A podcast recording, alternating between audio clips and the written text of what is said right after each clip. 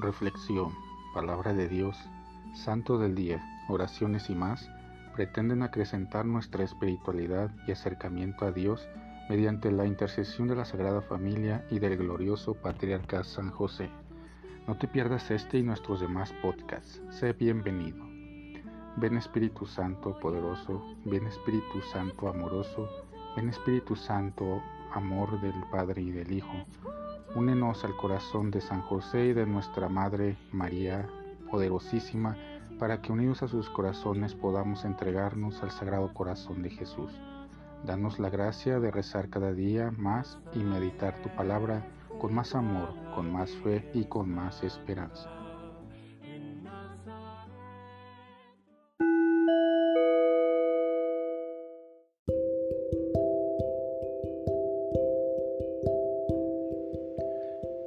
Del Santo Evangelio según San Lucas. En aquel tiempo Jesús dijo a sus discípulos, He venido a traer fuego a la tierra y cuánto desearía que ya estuviera ardiendo. Tengo que recibir un bautismo y cómo me angustio mientras llega. ¿Piensan acaso que he venido a traer paz a la tierra? De ningún modo. No he venido a traer la paz, sino la división. De aquí en adelante, de cinco que haya en una familia, estarán divididos tres contra dos y dos contra tres. Estará dividido el padre contra el hijo, el hijo contra el padre, la madre contra la hija y la hija contra la madre, la suegra contra la nuera y la nuera contra la suegra. Palabra del Señor. He venido a traer fuego a la tierra. En el contexto del capítulo 12 del Evangelio de San Lucas, estos versículos se ponen todavía al servicio del gran tema de la espera del Señor que viene. Para poder decir que vivimos realmente en la espera del Señor, los cristianos no solo debemos tener actitudes de vigilancia y de fidelidad, sino también darnos cuenta de las dificultades del momento que estamos viviendo. Es el tiempo que nos sugiere este texto evangélico, al cual San Lucas añade otro argumento también importante. Discernir los signos de los tiempos, tarea a la cual el creyente no puede de ninguna manera hacerse a un lado. Las dificultades de la espera, San Lucas las traduce con las imágenes del fuego y del bautismo. Jesús expresa su vivo deseo de pasar a través de las aguas purificadoras del sacrificio de la cruz y de esta manera se presenta como el modelo al cual adecuarnos como creyentes está puesto para caída y elevación de muchos en Israel. Hace años se argumentaba que la religión era el opio del pueblo, especialmente se referían a la religión católica. En la intención de Jesús su mensaje es todo lo contrario, es más bien la adrenalina de los pueblos. Lleva a los hombres a tener más visión, más valentía, más creatividad. Generalmente pensamos en Jesús como quien cura enfermos, acoge a los niños, alimenta a las multitudes, predica el bien y el perdón.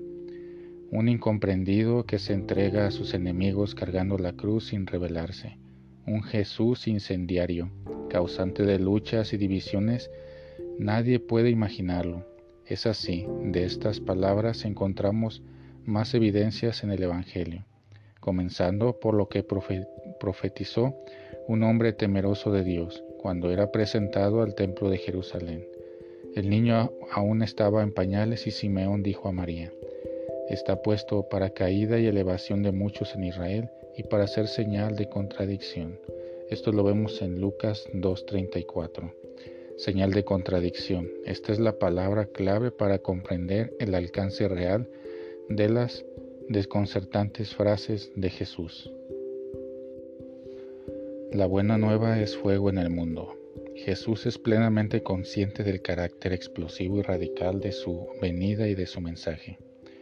Decir que vino a traer fuego a la tierra significa que el amor de Dios se ha hecho más visible que nunca en su persona.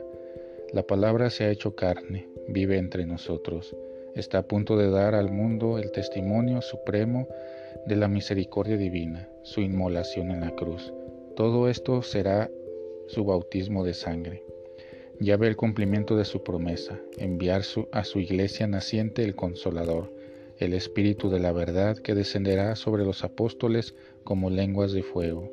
sabe que ese fuego arde y arderá a lo largo de los siglos para ser la fuerza de los débiles, la luz en el camino de la iglesia, la verdadera sabiduría para los hombres. No a la indiferencia.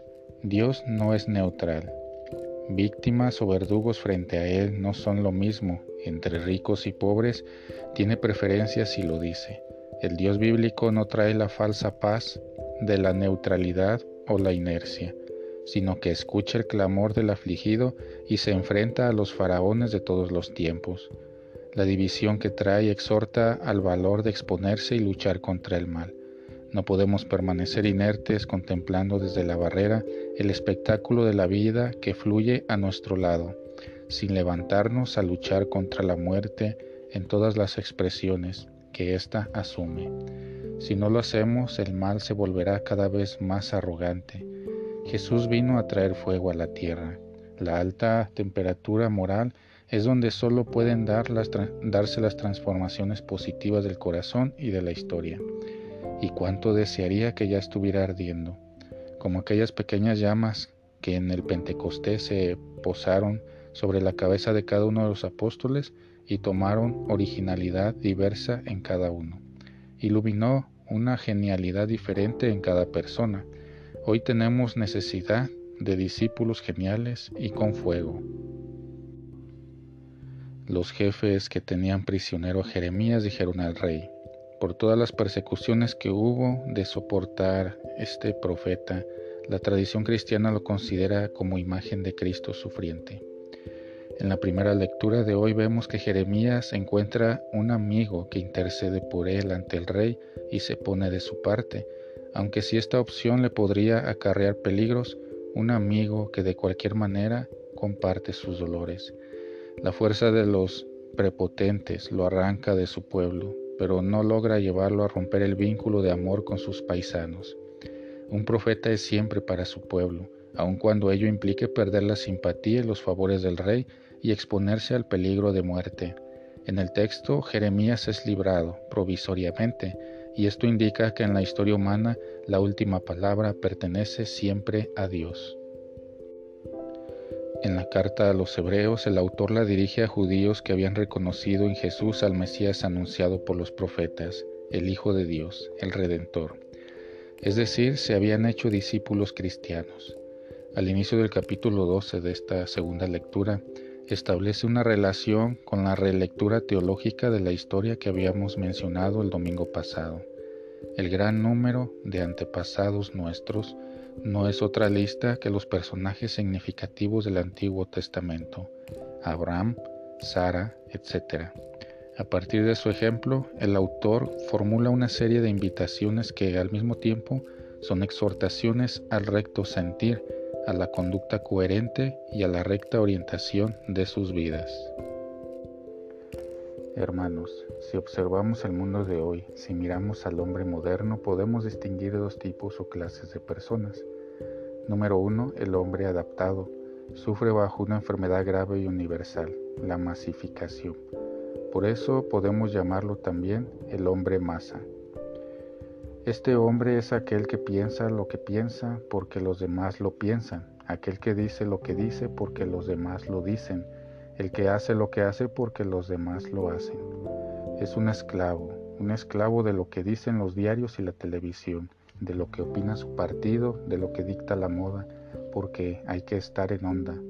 El hombre masificado no piensa por sí mismo y no decide por sí mismo, sino se deja arrastrar por los demás por eso no tiene personalidad, ni carácter, ni interioridad. Tal vez deberíamos vernos también a nosotros mismos en ese espejo del hombre moderno. Probablemente encontraríamos algunos rasgos nuestros en él. Al segundo tipo de hombre podríamos llamarlo el hombre contradicción. Es el hombre antimasa, el hombre plenamente libre que puede pensar y decidir por sí mismo. Es capaz, por lo tanto, de asumir responsabilidades, de comprometerse, de ser fiel. Resulta ser una personalidad sobresaliente, pero también un hombre que inquieta y choca, que desconcierta y desafía, que nada contra la corriente. y es porque actúa de acuerdo con su propia conciencia y no con la opinión pública. Por eso le da también una paz verdadera, una lucidez interior, una serenidad muy grande. Modelo de este hombre pleno, de este hombre nuevo, de este hombre contradicción es Jesucristo mismo. En él y en su mensaje se dividen los espíritus. Cuando es todavía un niño ya se profetiza de él. Este será un signo de contradicción para muchos, como podemos ver en Lucas 2.34. Y al final de su vida los jefes de Israel lo acusan ante Pilato con estas palabras, alborota al pueblo como podemos ver en Lucas 23, 2. La vida de Jesús no es una vida tranquila y tranquilizante, todo lo contrario. Es un profeta perseguido sin piedad por las autoridades del pueblo, excomulgado de la comunidad judía, traicionado por falsos amigos, entregado a los romanos y crucificado por escarmiento de todos. Pero no cabe duda de que Jesús quiere la paz y no la guerra solo que su paz no tiene nada que ver con lo que el mundo entiende por paz. Esta es una falsa paz, construida sobre la injusticia, la discriminación, la marginación. Frente a esa falsa paz, Jesús sí quiere la guerra. Jesús no viene al mundo para ser un hombre de paz, es decir, un hombre sin problemas y compromisos. Jesús viene al mundo para dar testimonio de la verdad y luchar contra la mentira, para anunciar la buena nueva a los pobres y denunciar la injusticia a los ricos y poderosos. Jesús viene al mundo para decir a unos bienaventurados y a otros ay de ustedes hipócritas. En este contexto debemos entender el Evangelio de hoy. No piensen que he venido a la tierra a sembrar paz, no he venido a sembrar paz sino espadas. He venido a enemistar al hijo con su padre, a la hija con su madre, a la nuera con su suegra, etc. El Evangelio de Jesús es conflictivo, lleva la división dentro de la familia y crea conflictos en nuestra conciencia. Nos obliga a definirnos, a tomar posición, a optar entre dos alternativas. La palabra de Dios es conflictiva porque pide nuestra conversión, la renuncia a nuestros planes egoístas, la lucha por un mundo mejor. Queridos hermanos, decidirse por Cristo y seguirle fielmente no es asunto fácil pero su camino nos colma también de una alegría profunda y una paz verdadera y segura, y al final del camino nos espera el gozo y la felicidad de Cristo para siempre. Que así sea. En el nombre del Padre, del Hijo y del Espíritu Santo. Amén.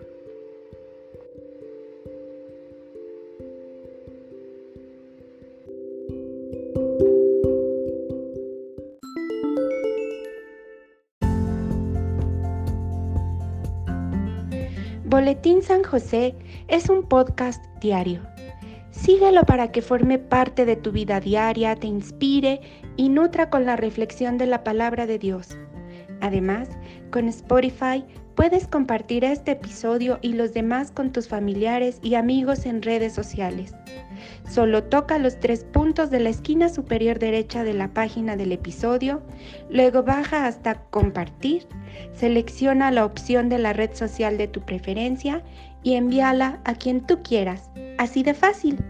Puedes seguirnos también desde Apple, Google Podcast y YouTube con el mismo nombre, en Instagram como Boletín SJ19 y en TikTok como B San José 1903. Interactúa con nosotros, comenta, danos like y contesta las preguntas que se hacen en algunos de nuestros podcasts al final de cada emisión. Ayúdanos a crecer compartiendo a más personas que necesiten de estas reflexiones y, por supuesto, con tus oraciones. Patriarca San José, Bendice a nuestras familias y aumenta nuestra fe.